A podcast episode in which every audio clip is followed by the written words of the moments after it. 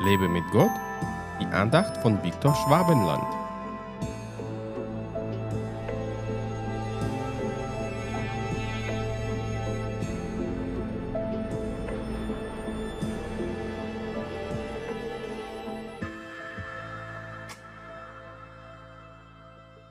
Gewiss ist seine Rettung denen nahe, die ihn fürchten, damit die Herrlichkeit in unserem Land wohne. Psalm 85, Vers 10. Was der Mangel an der Furcht Gottes in dieser Welt bewirken kann, müssen wir heute ganz deutlich miterleben. Überall herrscht Krieg, Katastrophen, Mangel, Armut und viel mehr an Unheil. Der Mensch denkt immer noch, dass er sich gegen Gott stellen kann, ohne dafür büßen zu müssen.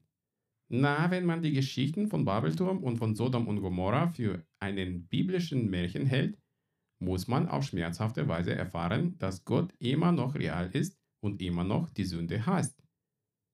Manchmal staune ich über die Verblendung und Dummheit der Menschheit, die durch ihren Hochmut Gott gegenüber sich selbst zerstört.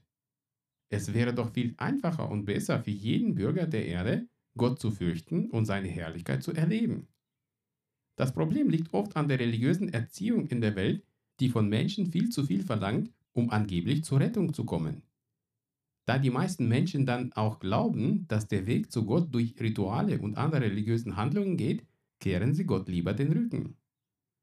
Wenn wir aber als Kinder Gottes in dieser Welt bezeugen können, dass unser Gott ein liebender Vater, ein fürsorglicher Freund, ein mächtiger Beschützer und allmächtiger Gott ist, dann wird vielen Menschen die Entscheidung, sich vor Gott niederzuknien und Jesus nachzufolgen, viel leichter fallen.